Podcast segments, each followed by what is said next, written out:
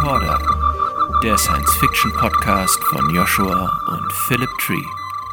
Moin, moin, Joshua. Hi, Philipp und herzlich willkommen all unseren Zuhörern zur heutigen Podcast-Folge. Es geht wieder um KI, richtig? Denkpause, ja. ja, die Idee war ja, dass wir das Thema KI einmal so ein bisschen in Anführungsstrichen wissenschaftlich äh, anschauen, uns einen Experten dazu holen, was wir mit Adrian gemacht haben. Sehr, sehr spannende Folge übrigens, über die ich danach noch viel nachgedacht habe. Ähm, aber wir sind natürlich auch ein Science-Fiction-Podcast und nicht nur ein Science-Podcast. Deswegen wollten wir natürlich auch noch mal den Aspekt von künstlicher Intelligenz in Büchern, Filmen, Serien so ein bisschen besprechen. Ähm, dafür haben wir uns heute keinen Gast geholt, weil wir, glaube ich, auch beide recht viel dafür, dazu zu sagen haben und äh, sehr an dem Thema interessiert sind. Ähm, vielleicht nicht ganz so, wie es äh, viele Hörer glauben. Äh, wir haben da ja, wenn ich es richtig im Kopf habe, ähm, sehr kontroverse beziehungsweise zwiespältige Empfindungen gegenüber KI in der Science Fiction. Und ja, ich bin ganz gespannt, was wir da heute so rausfinden. Wir sind natürlich als Brüder immer im Austausch so ein bisschen über Themen, aber es ist jetzt auch nicht so, dass wir im Vorfeld äh, uns stundenlang am Kaminfeuer beraten hätten, äh, wie denn so die KIs in den Büchern und Filmen, die wir gesehen und gelesen haben, ähm, aufgenommen haben. Deswegen, ja, bin ich auch ganz gespannt, was du heute so zu sagen hast zum Thema KI. Ja, ich habe mir überlegt, vielleicht macht ja Sinn und ist auch für unsere Zuhörerinnen und Zuhörer ähm, spannend, uns äh, dabei zu begleiten und dann gerne ja auch in der Diskussion nach der Episode äh, ergänzend erstmal zu schauen, okay, was haben wir eigentlich so für Ideen über KI, ähm, ich sag mal, bisher so konsumiert, aufgesaugt, mit welchen Ideen sind wir groß geworden ähm, weil ich glaube, dass das einen riesen Einfluss darauf hat, wie wir auch heute über KI so nachdenken. Ja. Und ähm, weil anders als, wie sagen wir so in den 80er, 90er Jahren, war da, da war ja KI noch wirklich eher reine Science Fiction und erst jetzt sind wir in einer Situation, wo wir wie nochmal Verweis auf die letzte Episode mit Adrian für alle, die sie noch nicht gehört haben, hier Pause drücken, gleich mal machen. Ähm, da haben wir ja gesehen, dass das ein Thema ist, das jetzt in der Realität angekommen ist und relevant ist. Langer Rede, kurzer Sinn. Ich würde gern starten mit wie sind wir an sozusagen von Kindesbeinen an an das Thema rangekommen? Fällt dir was ein, Joshua, was so dein erster bewusster Science-Fiction-Kontakt mit KI war? Puh, ähm, ja, ganz kurz vorweg, das habe ich eben vergessen. Ähm, ich bin ja auf Zypern, das sind griechische Ostern. Das heißt, wenn irgendwie Feuerwerkskörper, kreischende Kinder oder irgendwas zu hören sind, dann liegt das an der ähm, zypriotischen Begeisterung für das Osterfest. Äh, so viel mal vorweg. Ähm, mein erster Kontakt mit KI, das weiß ich gar nicht so richtig, aber ich weiß noch, welches mein eindringlichster KI-Kontakt war und das ist definitiv Stanley Kubricks 2001 Odyssee im Weltraum äh, mit äh, Hell 9000. Und also ich habe diesen Satz, äh, das kann ich nicht tun, Dave, den habe ich äh, immer noch im Ohr, wenn ich an KIs denke und dieses rote Licht dazu. Ähm, vielleicht bis heute der beste Science-Fiction-Film aller Zeiten und auch der eindringlichste für mich, wenn es um KI ging. Also es ist definitiv so die erste KI, die mir in den Kopf kommt, wenn ich über KIs in der Science Fiction nachdenke. Was so ein bisschen traurig ist, weil es natürlich auch eher eine dystopische äh, KI-Vorstellung ist. Ich weiß nicht, welches deine erste Begegnung war. Ich bin hin und her gerissen zwischen dem äh, Schiffscomputer der Enterprise und äh, und oder Data. Mhm. Oder aber andere Seite auch dystopisch der Terminator. Ja. Also und, und Skynet und ähm, alles, was so dazu gehört. Wobei ich glaube, also so mein, mein erster Impuls schon eher Terminator wäre, wegen der Vehemenz, mit der da KI als, ähm, ja, so als Feindbild etabliert wurde. Ähm, ich finde der, also ich, ich bin ja zwar Star Trek Fan, aber sicherlich dürfte ich mich nicht als echter Trekkie bezeichnen. Dafür habe ich viel zu wenig ähm, in-depth Know-how über das Ganze. Ähm, da können mich also unsere Hörerinnen und Hörer, die aus dem Bereich kommen, dann gerne korrigieren. Aber für mich wäre die der Schiffscomputer der Enterprise ja auch schon eine KI, wenn man sich anschaut, wie viel der ähm, bewerkstelligt. Und vor allen Dingen im Holodeck musste man dem ja immer nur so sagen, wo man hin wollte. Und dann hat der alles andere dazu gepackt und auch realistische Interaktionen gestaltet und so. Ich finde, das sollte schon irgendwie auch als KI durchgehen. Ja, das sind so meine beiden meine beiden KI-Assoziationen, die ich so als erste habe. Wie war das eigentlich? Das muss ich jetzt einfach mal quer fragen. Ich war ja kein so ein richtiger Trekkie als Kind. Also ich habe das ja ganz gerne geguckt, aber nie stringent verfolgt. Ähm, du bist da ja so ein bisschen tiefer drin gewesen, auch mit Deep Space Nine und so. Ähm, das Holodeck, was ich nie verstanden habe, das war doch immer so ein Raum, wo man so ein Gitter gesehen hat, wenn ich es richtig in Erinnerung habe. Und wenn dann reingehst, dann kommt auf einmal eine Bar und ein Tresen und alles so dazu. Ähm, aber wenn das Hologramme sind, wie kann man dann Sachen anfassen? Wurde das jemals erklärt oder ist es einfach nur so Make-Believe? Ähm, Ob es jemals erklärt wurde, weiß ich ehrlich gesagt nicht. Ähm, ja, es war ein Blankoraum, in den alles projiziert werden konnte. Und ähm, erstaunlicherweise waren ja auch unendlich weite Reisen in diesem Raum möglich. Also ähm, und ich weiß auch nicht für wie viele Personen und wie viel Perspektiven. Ich habe mir damals immer so zurechtgelegt, als ich angefangen habe, das zu sehen, so in der ganz frühen Jugend. Ähm, die konnten ja im, die konnten ja Dinge auch einfach äh, herstellen. Also der berühmte Earl Grey Tea wurde ja auch am Replikator bestellt und kam dann mit der genau richtigen Temperatur daraus. Und ähm, meine Idee war immer, dass das Holodeck wahrscheinlich so eine Mischung ist aus Hologramm, also den Dingen, die man sieht, und dem äh, Replizieren, dem Herstellen von Dingen, denen man anfasst. Aber das war also meine ganz persönliche Erklärung, ob es innerhalb des Star Trek äh, Laws der Welt dazu eine Erklärung gab, hm, keine Ahnung, dünnes Eis für mich. Ja, da wird die Community uns aushelfen müssen. Ja, also wenn es jemand weiß, äh, bitte gerne melden. Äh, würde mich tatsächlich interessieren. Ja. Okay, aber wir sind ja beim Thema KI. Genau, wir sind beim Thema KI. Ähm, wenn man so äh, sich anschaut, also wir haben ja beide gesagt, Dystopien prägten so das, das erste Bild von KI. Fallen dir denn außer Hell 9000 noch andere KIs ein, die dann so später deinen Weg gepflastert haben? Ähm, also definitiv Blade Runner mit den ähm, Replikanten sind ja eigentlich auch KIs, also Roboter zählt ja auch als KI, glaube ich. Ähm, Wobei die ja auch so halb, also muss ich jetzt aufpassen, nicht, dass jetzt irgendein Blade Runner-Fan mich lünchen will danach.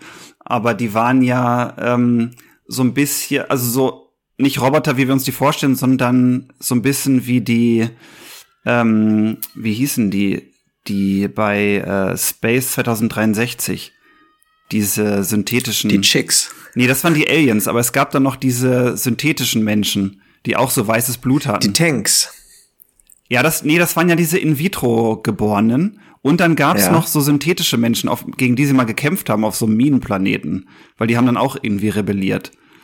Ähm, naja, die waren jedenfalls auch irgendwie so Roboter, die so synthetisch waren im Sinne von, die hatten schon Blut, also Nährlösung und sowas, die irgendwie durch ein System flossen. Ähm, nicht nur mit Kabeln und irgendwie kalten Chrom. Ähm, aber gut, wenn wir jetzt auch von den Robotern bei Blade Runner ausgehen, dann fand ich das so die eindringlichste mh, hm, Bewusstwerdung von KI Also, mhm. ich glaube, dieser Spruch von Blade Runner, ähm, äh, ich weiß nicht, wie der auf Deutsch geht, aber ähm, er sagt ja irgendwie sowas wie All these memories gone like tears in the rain oder sowas am Ende. Und wo du merkst, dass vor dem Tod des Roboters er das erste Mal sich fragt, ja krass, wenn ich jetzt sterbe, ähm, was ist mit all meinen Erinnerungen? Hatte das alles eine Bedeutung? Ähm, oder war das alles nichts wert? Und du damit so auf den Kern der menschlichen Unsicherheit gegenüber seinem Dasein gestoßen wurdest als Zuschauer. Das fand ich sehr, sehr eindringlich und ganz spannend, weil man auch als Zuschauer so ein bisschen vor den Kopf gestoßen war, quasi automatisch das Unbekannte, in dem Fall halt eine künstliche Intelligenz, weil ja in unserem Erleben Intelligenz eigentlich nicht künstlich sein darf, sondern nach einem evolutionären Prozess, also dem, was wir kennen. Und die größte Mensch des, äh, die größte Angst des Menschen ist ja irgendwie immer das Unbekannte. Und da waren wir automatisch auf der Seite von, von Harrison Ford, ähm, der die gejagt hat und dachten, ja, das darf ja so nicht sein. Und am Ende war man dann so, ah, krass, ähm, dass einem die KI quasi leid getan hat. Und man gemerkt hat, okay, die wollte irgendwie frei sein, durfte es aber nicht. Und wir sind als Zuschauer quasi einem jemandem aufgesessen, wenn man so will, ohne das zu hinterfragen. Mhm. Also das fand ich äh, großartig. Das war so eine dystopische KI, die am Ende sich herausgestellt hat, eigentlich als gar nicht so dystopisch, sondern sehr menschlich. Und wo man sich dann auch fragen musste, ähm, ist nicht der Mensch eigentlich super dystopisch? Weil ja diese Roboter böse wirken, weil sie eigentlich menschlich sind. Was ja zwei spannende Aspekte äh, mit einbringt, wovon der erste, glaube ich, gerade so aus äh, Autorensicht ja auch spannend ist, wofür dient eigentlich eine KI in der Geschichte? Ne? Warum ist KI so ein spannendes aber wie wir später wahrscheinlich auch feststellen werden, meiner Meinung nach auch echt gerade im Science Fiction super problematisches ähm, Mittel. Aber der Punkt, den du gerade zu Anfang angesprochen hattest, ich glaube, KI ist in super vielen Science Fiction ähm, Büchern, Filmen, Stories immer auch ein Tool, um uns Menschen zu definieren anhand der Unterschiede zwischen KI und uns. Ja, wenn ich auf Data zurückgreifen sollte, dessen ähm, Main Storyline immer wieder darauf zurückkam, dass er versuchen wollte, besondere menschliche Eigenheiten wie insbesondere Humor oder dergleichen zu erlernen, ähm, war ja auch das immer, was so uns Menschen den Spiegel vorhalten und uns durch die Andersartigkeit irgendwie selber ähm, zu definieren. Mhm. Mir ist übrigens doch noch eingefallen aus Kindertagen äh, eine Form künstlicher Intelligenz, als wir bei Robotern waren. Das muss ich ganz kurz einschieben. Nummer 5 lebt. Oh ja, ich dachte, du sagst jetzt C3P und R2D2, die ich noch sagen wollte, aber Nummer 5 lebt, ja, großartig. Mit den großen Roboterknopfaugen. ja. genau, wobei wir nämlich wieder sind, diese äh, Vermischung künstliche Intelligenz in einen Roboterkörper zu packen, den man als Roboter erkennen kann, der aber trotzdem immer irgendwie menschliche Ausdrucksformen brauchte um von uns auch irgendwie richtig wahrgenommen zu werden und Teil einer Geschichte sein zu können. Ne? Ja, ja, absolut. Ich, wo ich jetzt gerade C3PO gesagt habe, das ist eigentlich auch so ein Beispiel, ähm, wo ich so ein bisschen hin und her gerissen bin, weil wenn man mal darüber nachdenkt, ist C3PO eigentlich eine extrem realistische Darstellung von einem Roboter mit künstlicher Intelligenz. Ähm, wobei ja bei Star Wars eigentlich so gut wie gar nichts realistisch ist, weil was es ja auch nicht versucht. Aber wo man bis zum Ende merkt, der ist eigentlich gar keine Persönlichkeit in dem Sinne, weil das einzige menschliche Verhalten, was er zeigt, ist dieses ständige Kabbeln mit R2D2. Ähm, was eigentlich zu seiner Rolle passt, weil er normalerweise ja immer sehr ja KI-mäßig reagiert auf alles, also sehr ähm, rational, also selbsterhaltend klar, aber ähm, versteht nicht so richtig, was die Menschen machen, warum sie das tun, ähm, interpretiert Situationen komplett falsch und folgt immer seiner Programmierung. Und ähm, das ist ja so ein was, was wahrscheinlich auch realistisch ist im Sinne von Hard Science Fiction, dass ein Roboter vielleicht mit künstlicher Intelligenz ähm, so komplex wird, dass wir ihn als sehr intelligent oder sogar bewusst wahrnehmen, er das vielleicht aber gar nicht ist, weil er, weil nur seine Programmierung so extrem komplex ist. Ähm, das fand ich eigentlich im Nachhinein ganz spannend, wie Star Wars das gemacht hat. Wobei ich finde, da gab es ja immer auch einen Bruch, nicht nur die Kabeleien mit R2D2, sondern auch, ähm, der war ja immer auch sehr, also, wie soll ich das sagen, sehr emotional mitgenommen wenn irgendetwas Aufregendes oder Schlimmes passiert ist oder so.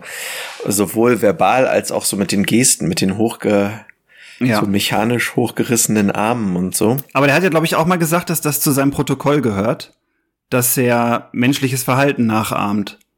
Ah ja. Ähm, aber Als sein Roboter-Mensch-Kommunikator. Ja. Der ähm, hat ja auch immer schlechte Sprüche gemacht.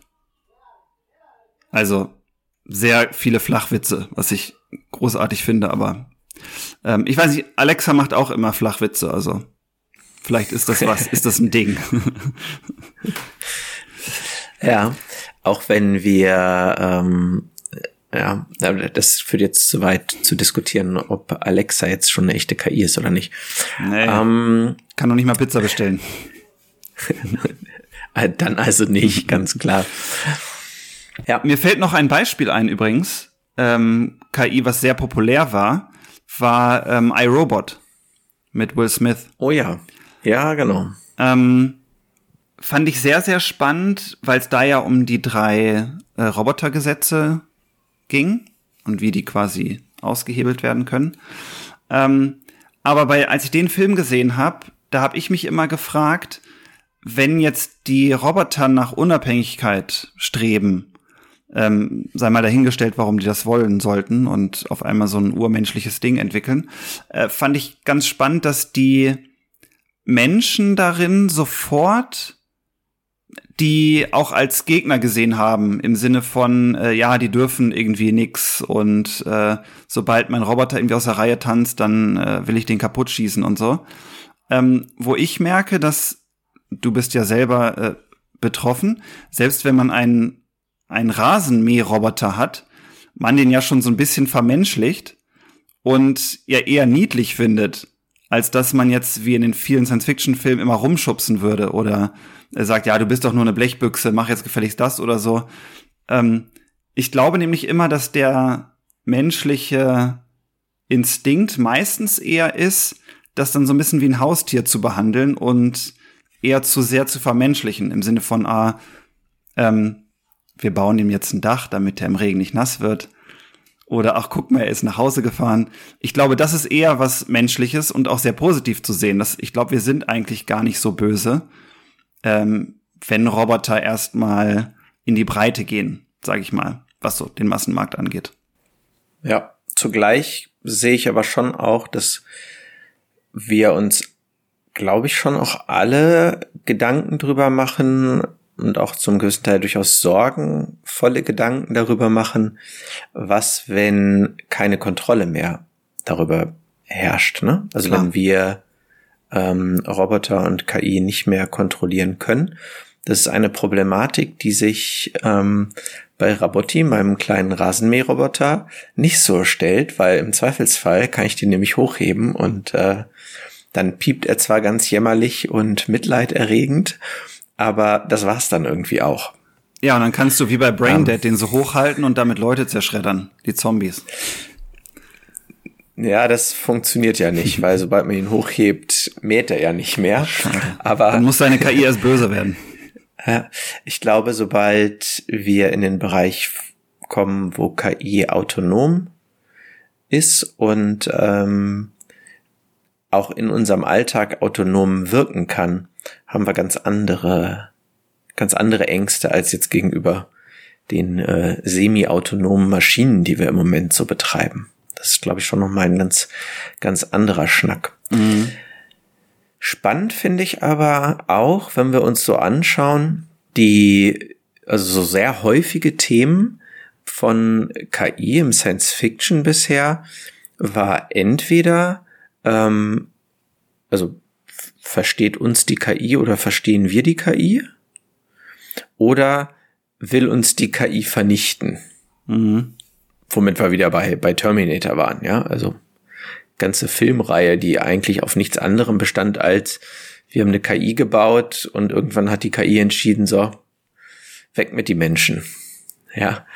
Ähm, ich frage mich, wo kommt eigentlich dieser Gedanke her? Weil wenn ich mal länger über KI nachdenke, dann frage ich mich immer, warum sollte KI, wenn sie wirklich Bewusstsein und Eigenständigkeit erreichen würde, warum sollte sie sich überhaupt für uns interessieren, geschweige denn die Idee haben, uns alle um die Ecke zu bringen? Mhm. Ja. Habe ich keine gute Antwort drauf. Also ist das eine reine. Weil spannend ist. Ja, genau, wahrscheinlich, ne? Einfach, ist einfach nur ein, äh, nur ein Story-Element. Also ich glaube, die, das, also, wir teilen uns ja mit KI noch nicht mal einen Lebensraum. Also ich glaube, mhm. also die meisten Konflikte entstehen ja durch gemeinsam genutzten Lebensraum oder Lebensraum, den man, also ein ähnliches Habitat, sagen wir so. Weil ja evolutionstechnisch alle, also jede Spezies nach Expansion strebt. Also Überleben durch Ausbreitung, Vermehrung, whatever. Und eine KI ja den Datenspace bewohnt, wo wir ja gar nicht rein können, außer Elon Musk ist mit Neuralink erfolgreich und äh, wir klinken uns an die Computer ein. Aber ähm, da sehe ich auch nicht so richtig das Konfliktpotenzial. Ich sehe das eher darin, dass, also ich glaube, die größte Gefahr von KI geht aus, wenn sie eben nicht bewusst wird. Und ein kleiner Programmierfehler dazu führt, dass die Menschheit ausgerottet wird. Ich weiß nicht, ob ich dieses Beispiel mit den mit der Handschrift schon mal erzählt habe in Podcast. Habe ich glaube ich schon mal, ne? Ob du es erzählt, also ich kenne es auf jeden Fall. Ob du es hier erzählt hast, weiß ich nicht. Ähm okay, dann noch mal im Schnelldurchgang. Das ähm, ist so ein Gedankenexperiment. Ich weiß nicht, ob das auf Nick Bostrom zurückgeht, ähm, aber der wird damit öfter in Verbindung gebracht. Also nehmen wir an, ein Startup will einen Roboterarm also hat einen Roboterarm und entwickelt eine KI, die mit diesem Roboterarm möglichst gut menschliche Handschrift, also Unterschriften, nachmachen will. Und dieses Startup gibt dem dann Daten, also zeigt ihm ganz, ganz viele Bilder von menschlichen Unterschriften, wie auch immer, und dann geht das Ganze nicht so richtig voran. Und entgegen den Regulierungen, die wir jetzt, glaube ich, noch gar nicht haben, ähm, entschließen sich dann irgendwann die KI ans Internet anzuschließen, damit sie mehr eine größere Datengrundlage hat und diese Handschrift noch besser nachmachen kann. Ähm, dann wird die, es ist nur, also wirklich ein Schnelldurchlauf, da gibt es stundenlange YouTube-Videos drüber. Dann wird die KI ganz viele Stifte brauchen und ganz viele Blätter Papier. Und wenn es jetzt, wenn wir das ein paar Jahre weiterdenken und Nanotechnologie ist schon weiter und so weiter und so fort, dann könnte diese KI, die immer intelligenter wird und immer besser darin Daten zu sammeln und das ganze Weltwissen in sich aufgesaugt hat, der Meinung sein, okay, wenn ich ganz, ganz viele Blätter brauche, brauche ich ganz, ganz viele Bäume. Menschen zerstören ganz, ganz viele Bäume. Das heißt, ich muss die Menschen vernichten, damit ich mehr Bäume zur Verfügung habe, damit ich mehr Papier habe, auf dem ich üben kann. Ähm, damit wäre die KI überhaupt nicht böse. Sie würde nur ihrer Grundprogrammierung folgen, von der die Programmierer noch nicht mal die Idee hatten, dass es irgendwie böse sein könnte, weil es geht ja nur darum, Handschrift nachzumachen. Also ich glaube, dass diese fehlende Weitsicht in kleineren Handlungen das Gefährlichste ist, wenn es um KIs geht. Stand heute. Aber ich glaube auch nicht, dass mhm. KIs jemals bewusst werden. Also ich glaube nicht, dass Bewusstsein, also ich glaube, dass Bewusstsein nicht an Intelligenz gekoppelt ist. Oder haben wir, glaube ich, auch schon mal drüber gesprochen.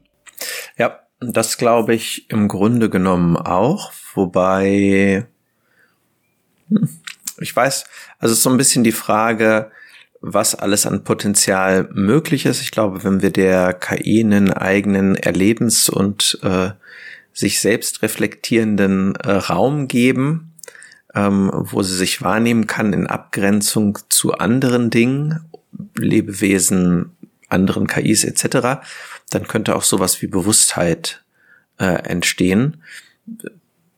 Meine ganz äh, profane Idee davon, ohne dass äh, ich über die nötigen Skills eines Philosophen verfügen würde, um das, ähm, um die Sache mit dem Bewusstsein eingehend zu beleuchten. Da wäre natürlich, Aber, ja, ja, da wäre die spannende Frage natürlich, ähm, wie ist das? Also wenn Bewusstsein wirklich daran gekoppelt ist, dass ich einen Körper habe mit chemischen Vorgängen, der in diese komplexe evolutionäre Welt eingebettet ist, ähm, also fühlen kann, ähm, sein Handeln überdenken reflektiert, was ja bis heute im Prinzip in Anführungsstrichen ein göttlicher Funke ist, weil wir nicht wissen, wo Gedanken herkommen, wie die entstehen und warum. Ähm, wir können sie vielleicht lokalisieren im Gehirn, aber wir wissen nicht, warum die entstehen. Ähm, wie das dann ist, wenn wir eine KI haben, wie Bishop zum Beispiel von Alien, ähm, mhm. der ja über einen Körper verfügt, der auch einen Stoffwechsel hat. Ähm, also gehe ich jetzt mal von aus, weil der weißes Blut hat. Also wird er wahrscheinlich einen Stoffwechsel in irgendeiner Art haben. Ähm, ob sich das da dann ändert mit einer gewissen Intelligenzschwelle. Mm, das könnte natürlich sein. Das wäre ein spannender Gedanke, wie das ist, wenn das körperliche Erleben dazukommt. Und inwieweit sich das ändern würde, wenn zum Beispiel so ein Roboter keine Geschlechtsteile bekommt. Weil, ähm, machen wir uns nichts vor, unsere Geschlechtsteile ja einen großen Einfluss darauf haben, wie wir agieren, wie wir denken. Ähm, was ja auch mit der Dualität des Menschen. Aber nicht Voraussetzung für Bewusstsein sind. Genau. Aber zumindest für die Art, wie wir unser unser Leben und Dasein erleben, ist, sind das ja essentielle Dinge. Da wäre es natürlich spannend, wie das wäre, wenn jemand den gleichen Körper hat wie wir, aber geschlechtslos ist. Sehr, sehr spannend, ob man, also Testosteron weiß man ja, ist ähm, entscheidend für die Risikobereitschaft. Ähm, um nur ein Beispiel zu nennen, dann wäre es ja spannend, wie ist es für einen Roboter, der gar keine Hormone, gar keine Geschlechtshormone hat, die ja bei uns noch eine viel, viel größere Rolle spielen als nur für Sexualverhalten. Das wären alles spannende Fragen. Wobei das ja dann eigentlich nur eine Frage der, der Programmierung wäre, ne? Und ähm, also wir sind halt programmiert sowohl durch äh, neurophysiologische als auch hormonelle äh, Einflussfaktoren. Und in meiner Vorstellung wäre so ein äh, entsprechender KI-basierter Roboter halt ähm, komplett programmiert durch seine wie auch immer äh, technisch realisierten äh, Rechenbereiche. Mhm. Ich glaube aber halt, für mich wäre der zentrale Punkt, ich glaube, um Bewusstsein zu entwickeln, also ein Ich-Bewusstsein, brauche ich irgendwie die Möglichkeit, mich von dem Rest um mich herum abzugrenzen. Sonst habe ich kein, habe ich kein Ich-Bewusstsein. Mhm. Und da wäre wahrscheinlich so ein, so ein Roboter durchaus die realistischere Form, so ein Bewusstsein zu entwickeln, als irgendeine virtuelle KI im virtuellen Raum. Oder als eine nicht, also eine reale KI in einem rein virtuellen Raum, ähm, der nur aus Bits und Bytes besteht. Hm, das wäre, glaube ich, was auch immer an Bewusstsein da entstehen könnte, wäre, glaube ich, unglaublich weit weg von dem, was wir als Bewusstsein so, so wahrnehmen und zur Verfügung haben. Mhm. Ist ja auch bis heute nicht definiert, Bewusstsein, ne? Also nicht einheitlich. Also ich wüsste zumindest auch nicht, dass es da eine einheitlich akzeptierte ähm, Definition von gibt. Mhm. Mm. Was ich ganz spannend finde ja bei der Frage, also jetzt sind wir ja so an dem Punkt, ne, KI und Bewusstsein und ähm, wie funktioniert das in Stories?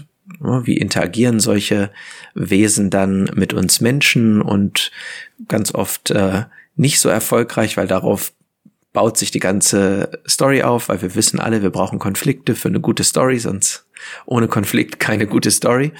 Ähm, passt schon soweit.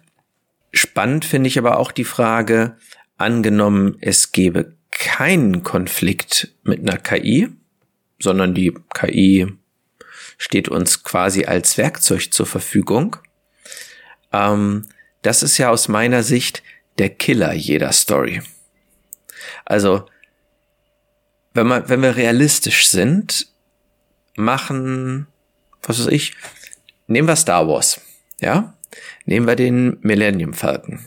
Was ist eines der coolsten, actiongeladensten Aspekte des Millennium Falcons? Also eines der vielen. Dieser coole Turm, in den man rein kann mit der Laserkanone, um auf die anrauschenden TIE Fighter zu schießen. Mhm. Genauso cool ist es, TIE Fighter oder X-Wing Pilot zu sein je nachdem, für welche Seite denn das Herz so schlägt. Realistischerweise müssten wir aber sagen, sobald wir über KIs verfügen, ist es doch vollkommener Wahnsinn, irgendein Raumschiff, irgendein Geschütz, irgendeinen Raumjäger von etwas anderem als einer KI steuern zu lassen, weil wir Menschen können ja niemals selbst wenn wir, ja, Verweis auf unsere Cyberware-Folge, ähm, anfangen, uns technisch aufzurüsten, solange biologische Faktoren da eine Rolle spielen, werden wir niemals in der Lage sein, auch nur ansatzweise mit, ja, mit KIs Schritt zu halten. Mhm. Und da ist auch Neuralink äh, kein Schutz gegen. Insofern finde ich, ist KI so ein echter Punkt, über den man sich immer bei jeder in der fernen Zukunft spielenden Geschichte super Gedanken machen muss. Warum gibt es sie vielleicht entweder gar nicht oder warum ist sie in ihrem Einsatz so eingeschränkt, dass ich trotzdem spannende Geschichten in so einem Bereich erzählen kann? Weil sonst, ja, im Zweifelsfall regelt es halt die KI. Das ist super realistisch, aber vollkommen langweilig für Geschichten. Absolut. Ich glaube, das ist auch ähm, eine Grundfrage, das, also nehmen wir das Beispiel The Expense als jetzt ja eine der populärsten Science-Fiction-Buchreihen der letzten Jahre oder vielleicht Jahrzehnte. Ähm, die haben das ja auch komplett ausgeklammert. Also da war es ja der Versuch, Hard Science Fiction mit Space Opera zu kreuzen. Ähm, was ja in vielen Bereichen echt gelungen ist, außer dass dieses ähm, ähm, Protomolekül auch wieder Space Magic ist, wenn man so will. Und es am Ende dann doch Wurmlöcher gibt und alles Mögliche. Ähm, ist, haben die ja auch KI einfach ausgeklammert. Also diese Eishauler fliegen auch mit Piloten durch den Raum und dann sitzt dann Navigator und äh, plottet den Kurs und du denkst so, hä? In 200 Jahren macht es doch kein Schwein. Das wäre ja Blödsinn. Also gerade wenn da mehr Verkehr ist und alles Mögliche, dann oder andocken an einer Raumstation, äh, wenn du da einen Fehler machst, dann ist das ganze Ding Schrott. Ja. Ähm, also man sieht ja jetzt schon bei der ISS, wenn die da andocken, wenn das Ding nur so ein bisschen zu schnell fährt, dann ist die Station hin. Und das ist halt einfach unlogisch. Aber da haben sie halt das immer umschifft, dass sie gesagt haben, ja, die, ähm, die Intelligenz der Rocinante oder so hat das und das gemacht und äh, da sieht, hat man auch im Buch gesehen und auch in der Serie, dass es halt darum geht, dass es spannend bleibt. Also dass die sich auch wirklich, einer übernimmt dann die, äh, die PDCs, diese Point Defense Cannons, was auch überhaupt keinen Sinn macht, als wenn sich anderen so eine Kanone klemmt und dann irgendwie eine Rakete abschießt, die 5000 Kilometer weit weg ist, die man noch nicht mal sehen kann. Ähm, da braucht ein Computer mich auch nicht, um einen Joystick zu drehen, bis das Fadenkreuz an die richtige Stelle zeigt. Aber es macht halt eben Spaß. Also KI muss man, glaube ich, sehr eng eingrenzen wenn Science Fiction noch Spaß machen soll, weil wenn man es genau nimmt, macht Raumfahrt erst Sinn, wenn das von Maschinen übernommen wird. Und wir dann wahrscheinlich nur noch im Passagierabteil sitzen und uns kutschieren lassen. Alles, was schnell sein muss, können wir eh vergessen.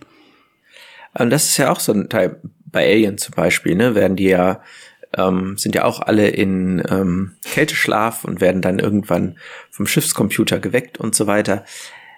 Letztendlich muss man sich aber auch in allerlei solchen Szenarien überlegen, warum überhaupt Menschen mitschicken. Ja, also wir sind ja alle biologisch äh, relativ anfällig für all die Gefahren, die das Weltall so mit sich bringt, von, ähm, ich sag mal, dem der, der, der herrschenden Strahlung über das Vakuum und so weiter. Alles Dinge, die man ähm, für Technik oder die man durch ähm, Roboter oder dergleichen viel gefahrloser ähm, oder die kann man viel gefahrloser in den Zustand versetzen, dass sie damit umgehen können. So, ne? Ja, also das finde ich, deswegen ist KI sowas, wo ich immer denke, wenn ich an irgendeinem Storyteil rum überlege, der in der Zukunft spielt, ich finde, man darf nicht vergessen, sich darüber Gedanken zu machen und man muss sich eigentlich immer überlegen, wie beschneide ich KI in ihren Fähigkeiten und zugleich in dem Moment, wo ich das überlege, werde ich, glaube ich, sehr, sehr unrealistisch. Ja. Also, ja. da kommt man, also vielleicht geht's auch wie bei Warhammer 40k. Da gab's ja, ja den, den Krieg gegen die Stahlmänner. Auch dieser Name ist schon ja. wieder total Warhammer. Ähm, wonach die einfach geächtet ist und dann äh, Technologieregression. Ähm, da kann man sich schon viele Sachen ausdenken. Ähm, ich habe es bei meiner ersten Science-Fiction-Reihe, bei Behemoth, habe ich das ja auch zu einer geächteten Technologie erklärt, die auch keiner dann haben wollte, weil die Gefahr einfach zu groß ist, dass sie sich irgendwie verselbstständigt, aber auch das immer nur am Rande erwähnt. Und bei meiner neuen Reihe, das letzte Schlachtschiff, erwähne ich es gar nicht. Also, die ist ja bewusst so ein bisschen wie Battlestar Galactica angelegt, dass ich ja, also in der neuen Auflage sehr dafür geliebt habe, so extrem retro zu sein. Also, dass wirklich die einen Telefonhörer mit Kordel haben, mit der sie telefonieren. Ja. Und Kippschalter und ähm, normale Sturmgewehre. Die ganzen Marines sahen aus wie ein SWAT-Team. Ähm, das hat einen ganz, ganz eigenen Charme, zumal die ja ganz viel so 50er Jahre Optik auch mit reingenommen haben, von der Kleidung und so. Und äh, diese Mikrofone mit den Gittern drauf. Ähm, das war richtig cool. Also die haben da einfach ein Retro-Charme als Stilelement genommen, wodurch komplett klar war, dass KI außen vor war, was ja auch immer ein Grundthema von Battlestar Galactica war. Also die Galactica war dann ja trotz Museumsschiff so mächtig, weil sie keine integrierten Computersysteme hatte, die ja von den Zylonen dann ausgeschaltet wurden. Ähm, mhm. Das fand ich eigentlich cool. Die haben ja genau dieses Thema genommen, was wir gerade besprechen, und die Fallstricke und das einfach nur zum Startpunkt der Geschichte gemacht. Also von dem an es ja losging. Das heißt, es war jetzt nichts, was in grauer Vorzeit passiert ist, sondern es geht direkt am Anfang damit los und dann guckt man, was übrig bleibt. Das fand ich, fand ich eigentlich sehr charmant. Ja. So ein bisschen anderen Weg ist ja Peter F. Hamilton gegangen. Wenn man sich anguckt, welche Rolle KI da spielt. Ne, da ist ja KI nicht nur fast überall drin, sondern mit, Gott, wie heißt sie nochmal, die, ich habe gerade Wortfindungsstörung, die zentrale KI, in die sich die Menschen auch mit hochladen. Ah, Gov Central, die dann irgendwann Anna genau. heißt. Genau, Gov also Central. ANA, ist der Ich, ne? ja, ja, genau, also da ist sozusagen KI nicht nur die zentrale, alles, äh, ja, steuernde im Grunde genommen ja irgendwie auch Regierung, ähm, sondern Menschen, die irgendwann an den Punkt kommen, ihr eigentlich relativ beliebig lang verlängerbares Leben äh, nicht mehr in physischer Form leben zu wollen, transferieren einfach, also einfach in Anführungsstrichen. Hamilton ist ja ein, wie ich finde, unglaublicher Meister da drin, Dinge realistisch klingen zu lassen, ähm, also hinter ein wenig Begrifflichkeit ähm, derart komplexe Dinge verschwinden zu lassen, ja. äh, dass man es ihm sofort abkauft. Aber wenn man genauer drüber nachdenkt, ist es alles Space Magic. Ne? Absolut. Ähm, Nailing Desync nur mal so als Beispiel der unerschöpfbaren Energiequelle. Ne? Ach ja, das war auch irgendwie dieses schwarze Loch im Kanister, so nach dem Motto, ne? Ja, genau. Ja, ja, ja. Ja, ja genau. Aber da halt die KI, die äh, alles regelt, grundsätzlich gut ist und ähm, den Raum bietet, wo man sein Bewusstsein irgendwie hochladen kann. Ja. Und dann im späteren, wenn sie Anna ist, so wie ich das verstanden habe, ja im Grunde genommen auch so gar nicht mehr zu trennen ist, was ist KI und was sind die ganzen Bewusstseine, die so da hochgeladen so sind. Mhm. Ja, genau. Das fand ich das finde ich bei aller Space Magic, die er da so einbringt, eine gar nicht so unrealistische Idee. Also nicht die Tatsache, sein Bewusstsein da hochzuladen. Da bin ich mir ehrlich gesagt nicht sicher, ob wir das jemals können. Ähm, aber so die Idee, dass die KI etwas ist, das neben und mit den Menschen gemeinsam ähm, existiert, ohne dass das eine das andere irgendwie jetzt zwangsläufig auslöschen will oder so. Mhm. Ja, also ich glaube, dass ja und dass das auch was ist, was auch Evolutionsschritte durch durchwächst. Ne? Und ähm, also wenn wir uns anschauen, wie sehr haben sich Hunde oder Katzen verändert, dadurch, dass sie mit uns Menschen in so einer engen, quasi symbiotischen Beziehung ähm, leben. Ja, also ich meine, Hunde können entwickelt. irgendwie, ja, ich weiß nicht, wie viele wie viel äh, Mimik des Menschen erkennen und haben ja nachweislich ihre eigene Mimik angepasst, um uns Menschen auch, ähm, also sozusagen Einfluss auf uns Menschen zu nehmen. Und also ich glaube, wenn wir so eine übermächtige KI kriegen, die so zentrale Aufgaben übernimmt, werden auch wir Menschen uns irgendwie anpassen und ähm, ja, ich weiß nicht, ob wir dann die Rolle der Hunde einnehmen. Das klingt jetzt ein bisschen ähm, abwertend, das würde ich so gar nicht meinen, aber ich glaube, dass aus beidem zusammen, also auch ein evolutionärer Prozess werden würde. Mhm. Ja. Da muss ich gleich nochmal drauf zurückkommen. Ähm, bei Peter Hamilton war ja noch spannend, abgesehen von Anna, das war ja der Lehrezyklus später. Ähm, das ging ja dann schon sehr in Space Magic. Also wenn ich mich daran erinnere, da ging es doch in einem der späteren Bücher darum, dass diese außerirdischen Okisen hießen die, glaube ich, ähm, die die Menschen aufhalten wollten, in die Leere zu fliegen. Die haben dann doch so eine Flotte aufgestellt, irgendwie über Jahre und die wurde immer größer, haben die dann Richtung Erde geschickt und dann hat Anna so einen Energieball hingeschickt, der die alle kaputt gemacht hat, irgendwie innerhalb von paar Sekunden. Ja. Ich weiß noch, so ging ja. aus. Da ging dann die Space Magic voll ab. Und er hat aber schon in, im Armageddon-Zyklus KIs eingebaut, auch wenn die nie richtig genannt werden, nämlich im Kampf. Also da spielte der ganze Raumkampf ja nur zwischen KIs statt, mit diesen Combat-Wespen. Die haben ja immer Drohnen aufeinander abgeschossen, die komplett autonom waren. Die haben nur ein ja, Ziel zugewiesen ja, bekommen dann haben sie meinetwegen zehn von diesen Combat-Wespen rausgehauen und die hatten irgendwie ein paar Nuklearraketen an Bord, Laser, äh, Störsender, was auch immer und haben dann so ihre eigene Schlacht ausgefochten. Und wenn eine Seite dann durchgebrochen war, war eine, waren die Schiffe halt Toast. Und konnten nicht viel machen. Also ja. Also da hatte das schon eingebaut und das war Mitte der 90er, glaube ich, dass er das gemacht hat. Und hat die ansonsten gar nicht so richtig erwähnt. Und jetzt fällt mir auch ein, Anna hieß vorher nicht Gulf Central. Gulf Central war nämlich im Armageddon-Zyklus, die Erdregierung. Aber war das nicht eine KI? Nee. Oder Central war, war das KI nur ein Teil der Regierung. Ich glaube noch nicht mal. Gulf Central war einfach sowas wie die UN später die die Erde okay. regiert hat. Armageddon-Zyklus, es ist viele, viele, viele, viele Jahre her, dass ich das gelesen habe. Ja. Es muss auf meine, ähm, es braucht ein Reread. Äh, ein, ein, ein Reread, genau. Kommt auf die Liste. Dann ähm, werden wir das nochmal nachreichen. Ja. Ja. Du hattest vorhin aber schon die andere Lösung sozusagen, die ähm, nicht wir integrieren KI in das Geschehen sondern die, wir schließen es komplett aus.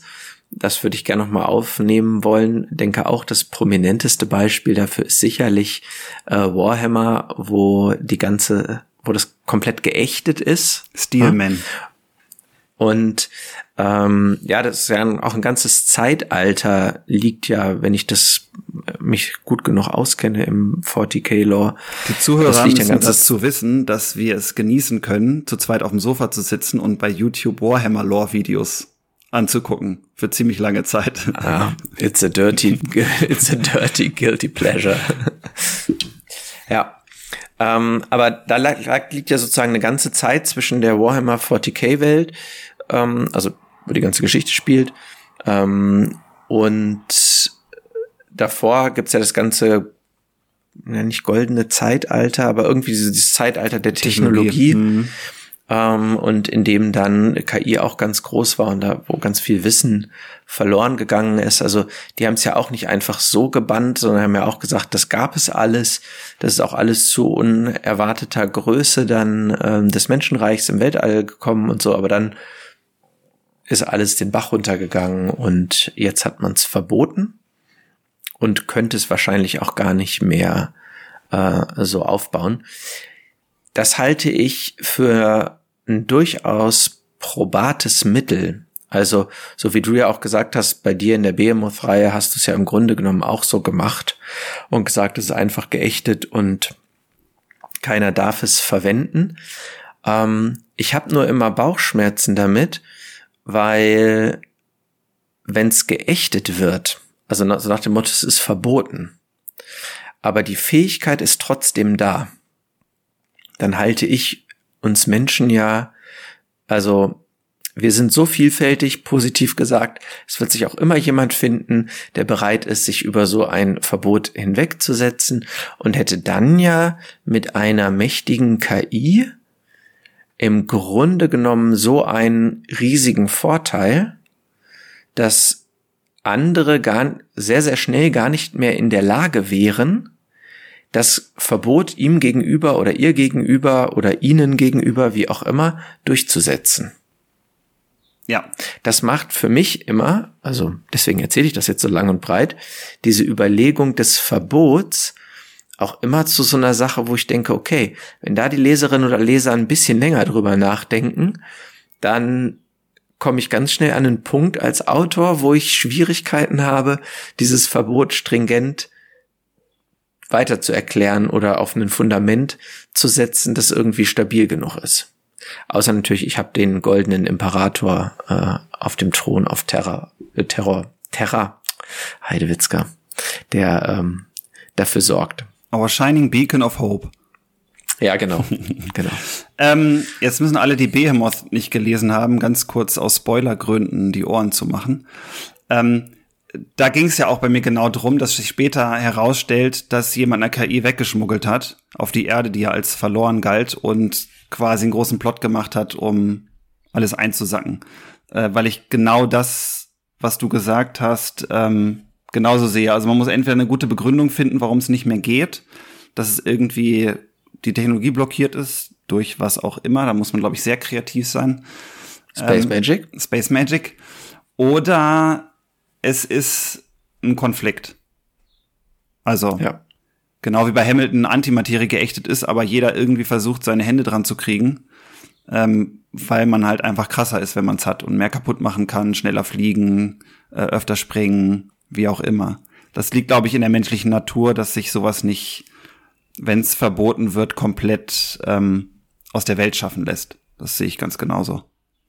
Was ich noch einen spannenden Aspekt finde, oder wolltest du dazu noch was sagen?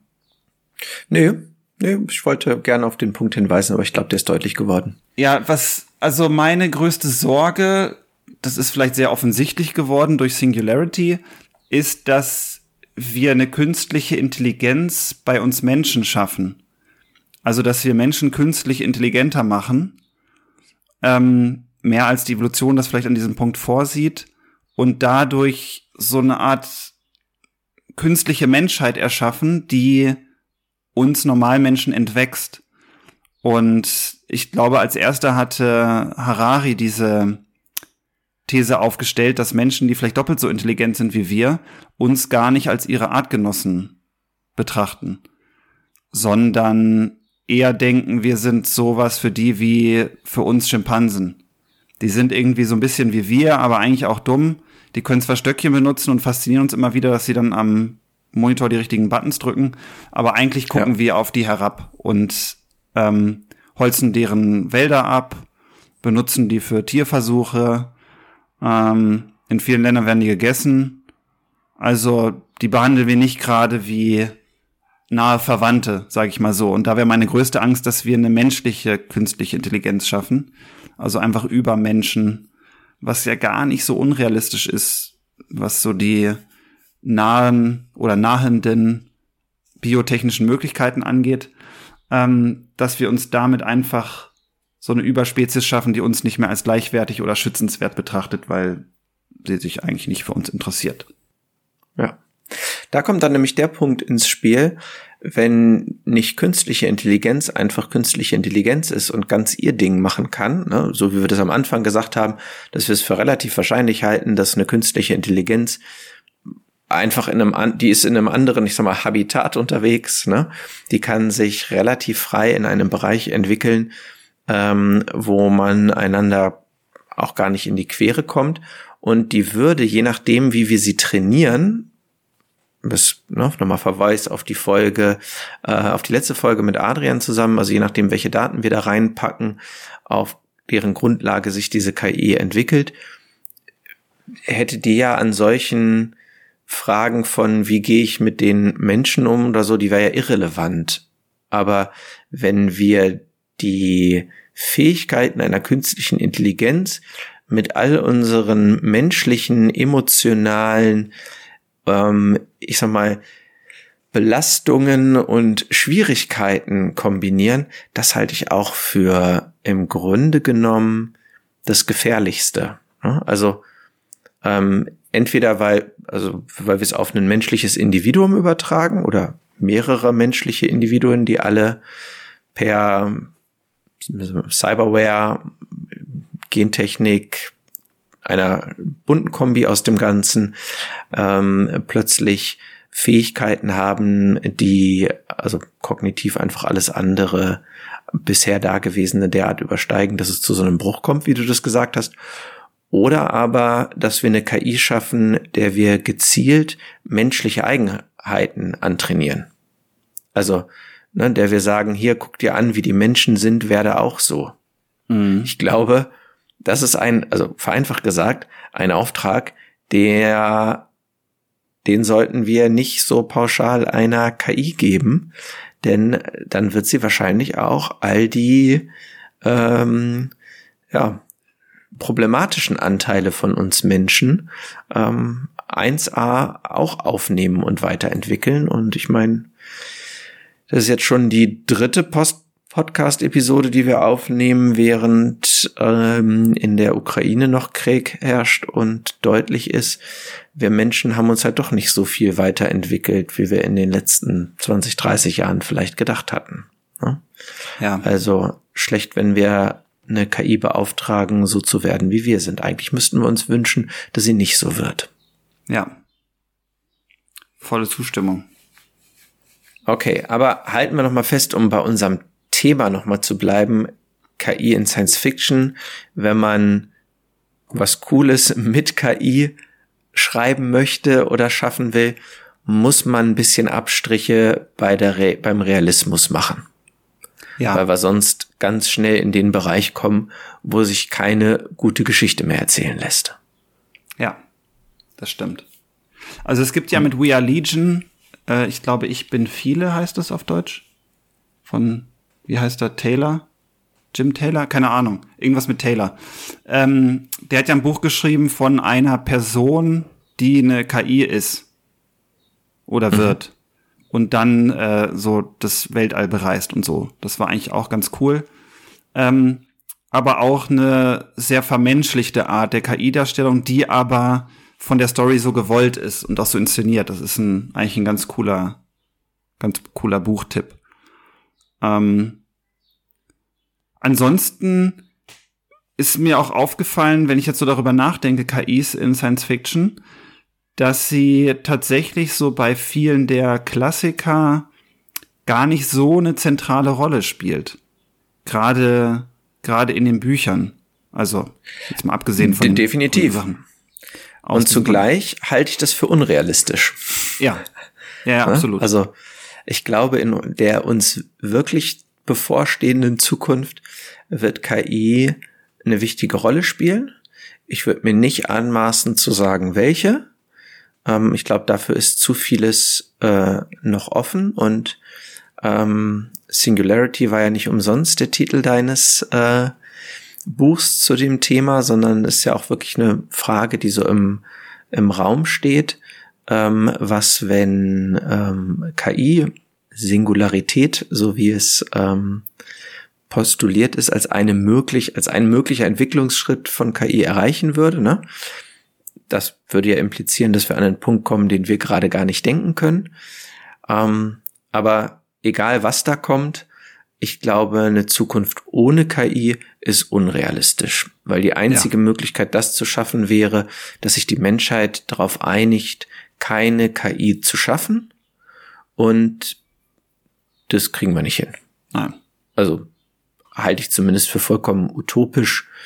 Ähm, da müsste es schon irgendwie ein größeres äußeres Ereignis geben, dass all unsere Technik brutzelt durch, äh, wegbrutzelt durch irgendeinen massiven Sonnenwind oder irgendwas in der Art, also dass wir nicht mehr in der Lage ist, dazu, mhm. dass wir nicht mehr in der Lage dazu wären, aber dass wir uns aus irgendeiner gemeinsamen Entscheidung und Verantwortung heraus entscheiden würden, keine KI zu machen, äh, ja, unrealistisch. Ja, das äh, wäre eine ganz andere Form von Science Fiction, so eine Entscheidung äh, anzunehmen. Oh, ähm, hat eine Stunde gedauert, aber unbedingt zu nennen Cyberpunk 2077, das Spiel. Ja. KI geht quasi nur um KI, Bewusstsein, äh, was ist Mensch, was ist Maschine, wie kann beides verschmelzen, was passiert da mit der Persönlichkeit, großartig.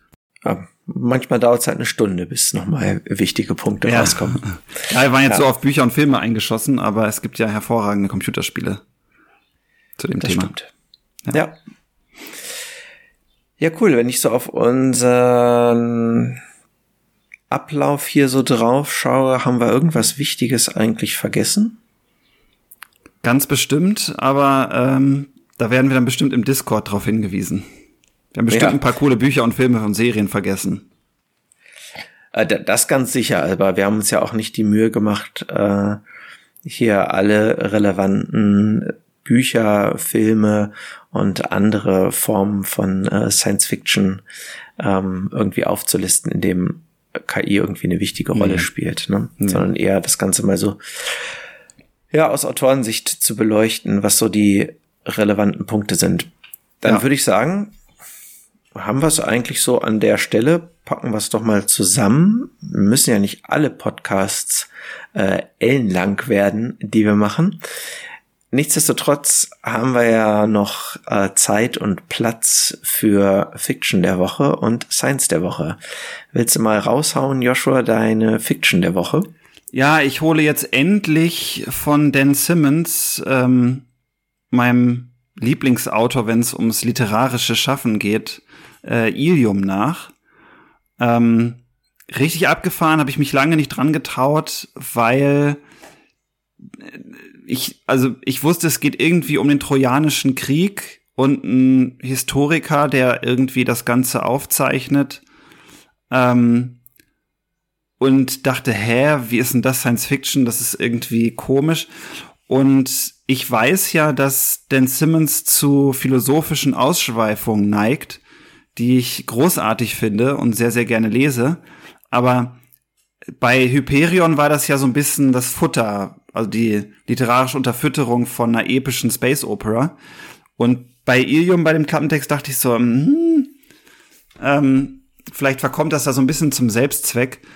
Ähm, und tatsächlich ist es so, dass es tatsächlich die ganze Zeit um äh, Shakespeare und äh, Proust geht und äh, viele verschiedene Poeten, Dichter, Denker und natürlich viel um die Ilias, die namensgebende. Ähm, er aber einen richtig coolen Science-Fiction aufgebaut hat, in dem es in dem so nicht ganz klar ist, was passiert. Man weiß nur, es ist ganz weit in der Zukunft. Auf der Erde gibt's Menschen, die sich hin und her teleportieren können und zur Unterhaltung sich so VR-Tücher aufsetzen und dann den Trojanischen Krieg miterleben. Als, aber die erleben das irgendwie live mit. Und man weiß nicht so richtig, was da los ist, nur dass dieser Trojanische Krieg scheinbar nicht auf der Erde stattfindet. Ähm, und die, der Olymp, tatsächlich der Olympus Mons, auf dem Mars ist. Und die Götter irgendwie so super hochentwickelte Menschen, weiß man nicht, sind, die äh, diesen äh, ich glaube, Ichor heißt das in der Mythologie, diese Gold, dieses goldene Blut haben von den Göttern und sind irgendwie so Nano mit Naniten gebaute Körper, die so voll krass sind und der Trojanische Krieg findet wirklich statt mit Menschen und die greifen die ganze Zeit ein und zanken sich, wer irgendwie eingreifen darf. Und ein Mensch aus der Vergangenheit wird quasi wiederbelebt in einem Nanitenkörper und soll das Ganze aufzeichnen und gucken, wo Abweichungen sind zu der Ilias von Homer. Und nach und nach stellt sich halt raus, okay, das ist irgendwie krass, auf den Jupitermonden gibt's Roboter, die eine eigene Nation haben und merken, auf dem Mars ist irgendwas komisch, hinfliegen und merken, da geht dieser trojanische Krieg gerade ab und die Götter wissen nicht richtig, was passiert, außer Zeus scheinbar. Und dieser Skolika, der das aufzeichnen soll, versucht dann rauszufinden, was da überhaupt los ist, warum er aus der Vergangenheit hingeschickt wurde. Und es ist tatsächlich eine richtige Science-Fiction-Geschichte, die wie immer großartig kreativ ist. Ähm, hat mich wieder sehr, sehr beeindruckt. Also Stephen King hat ja angeblich mal gesagt, mh, hm, Dan Simmons schreibt wie ein Gott, sie wissen gar nicht, wie ich ihn beneide. Und äh, das könnte ich als. Das ist ein Lob. Ja, das könnte ich als noch geringerer als, was heißt noch geringer, als deutlich geringerer als äh, Stephen King auch unterschreiben. Wenn ich den Simmons lese, dann denke ich immer, wow, wie kann jemand so unfassbar gut schreiben? Also, da ist jede Zeile zum Verneigen. Wirklich. Ja, nice, coole Empfehlung. Habe ich noch ja. äh, nicht gelesen. Das ist ein Zweiteiler. Ilium, sagst du. Genau. Okay. Lohnt sich. Wunderbar. Ja, cool. Und wie es äh, für Dan Simmons üblich ist, sind es wahrscheinlich auch keine ganz schmalen Bände. Nee, es sind, glaube ich, also Ilium hat, glaube ich, 900 Seiten und Olympos, der zweite, hat auch irgendwie so um die 1000. Ja. Haben wir was zu tun. Es ist allerdings keine so große Geschichte wie Hyperion und Endymion, muss ich dazu sagen. Es ist ein bisschen kleiner, aber hat seinen Reiz, definitiv. Also wenn man so ein bisschen auf Philosophie und richtig gute Literatur hat, die, also wo das Lesen auch einfach Spaß macht, weil die Sätze großartig sind. Und es ist, dann mhm. ist es halt Dan Simmons. Ne? Ja, und deine Empfehlung, liest du es im Englischen oder im Deutschen? Äh, auf Deutsch. Auf Deutsch, okay. Ich lese immer lieber auf Deutsch, geht einfacher. Ja, bin ich ganz bei dir. Ähm, dann bin ich dran mit der Science der Woche. Ja. Und dieses Mal äh, Hinweis, äh, anders als in der, ich glaube, vorletzten Episode war es, wo ich über das ähm, Video, das ich gesehen hatte zum Weltraumfahrstuhl berichtet hatte und wir dann in den Show Notes leider den äh, Link äh, nicht mehr posten konnten, weil ich ihn nicht wiedergefunden habe, habe ich ihn jetzt schon gleich gesichert hier und äh, alles steht für die Shownotes bereit. Also das Video, das ich heute empfehlen möchte, findet ihr in den Shownotes. Und zwar ein Video von Anton Petrov, den kennen wahrscheinlich die ein oder anderen von euch schon, ein relativ äh, umtriebiger YouTuber, der ganz viel zu Science News und vor allen Dingen Weltraum-News ähm, bringt.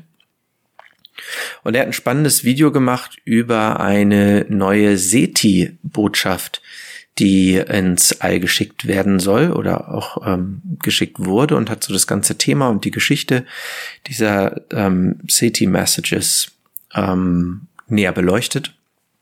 Das Video ist auf Englisch, kann ich sehr, sehr empfehlen und der hat eine Sache aufgebracht, das war mir so nicht klar, dass ähm, man einige dieser Nachrichten, die man per Radioteleskopen dann wo auch immer hingeschickt hat, ähm, hat man einigen Nobelpreisträgern zur Verfügung gestellt und gebeten, sie sollen sich die Nachricht angucken und schauen, was sie daraus lesen können. Also ob sie daraus einen Sinn machen können. Und das ist denen nicht gelungen. Sprich, wir haben Nachrichten ins All geschickt, die wir selber ohne Vorinformation, wenn wir einfach nur die Nachricht kriegen, auch nicht so ohne weiteres verstehen würden. Was natürlich die Frage aufwirft, ähm, was können überhaupt Aliens mit Nachrichten, die wir ins All schicken, anfangen? Und ähm, ja, es hat mich dann wiederum nicht so gewundert, dass jetzt einige der neuen Ansätze vor allen Dingen Mathematik beinhalten als ähm, ja wahrscheinlich universellste Form der Kommunikation. Mhm. Aber alles in allem spannendes Video mit spannenden Quellenangaben, die ihr auch dazu findet. Also äh, lohnt sich das mal anzuschauen. Er weist auch darauf hin, dass das durchaus kontrovers diskutiert wird. Sollten wir überhaupt irgendwelche Nachrichten ins Weltall schicken? Ähm, trotz dieser, also die Kontroverse bleibt bestehen, ist ungeklärt, es wird gemacht. Aber ähm, ob die Nachrichten, ob das nun so sinnvoll ist, Nachrichten an die Trisolaria zu schicken oder nicht. ähm, es wird gemacht. Ja. Werden Fakten Spannendes geschaffen. Video, werden Fakten geschaffen, genau. Aber natürlich die Zeiträume, bis Nachrichten irgendwo ankommen und bis mögliche Antworten zu uns zurückkommen. Das ist ja so ein klassisches äh, Not in my lifetime Problem. Insofern. Man kann auch äh, sagen, wir haben genug Zeit, eine Flotte zu bauen, wenn die Trisolaria kommen, die dann von einer ja. kleinen Sonde vernichtet wird innerhalb von zehn Sekunden. Right. ja, das zur Science der Woche. Und damit sind wir, glaube ich, für diese Episode dann auch schon am Ende angekommen. Ich würde das gerne nutzen, das haben wir jetzt nicht vorbesprochen, aber ich glaube, das ist auch in deinem Interesse, Joshua. Wir wollten schon immer mal eine Episode über Warhammer machen und das oh. Warhammer Lore. Ja. Ich habe auch schon ähm, mal ein, zwei Leute, die die eben angesprochenen Videos machen im deutschsprachigen Raum, ähm, angeschrieben, aber dazu noch bisher nie eine Rückmeldung bekommen. Falls also sich jemand unter unseren Zuhörerinnen oder Zuhörern finden sollte, der so richtig, richtig firm ist im Warhammer Lore und äh, Bock hätte, eine Folge über Warhammer zu machen, kontaktiert uns mal. Ähm, wir hätten, glaube ich, beide richtig, richtig Lust. Auf jeden ähm, Fall. Eine Folge über Warhammer zu machen. ähm, ja, Kontakt am allerbesten über unseren Discord-Channel. Den Link finden alle, die das möchten, in den Show Notes. Und ähm, ihr dürft natürlich auch im Discord vorbeischauen, wenn ihr nicht so Warhammer interessiert oder Firmen seid, sondern einfach so euch mit uns austauschen wollt. Auch dann seid ihr herzlich willkommen. Und ich danke euch allen fürs Zuhören. Lasst es euch gut gehen und bis zum nächsten Mal. Ciao, ciao. Tschüss. Das war eine weitere Episode von Treecorder, dem Science-Fiction-Podcast von Joshua und Philip Tree.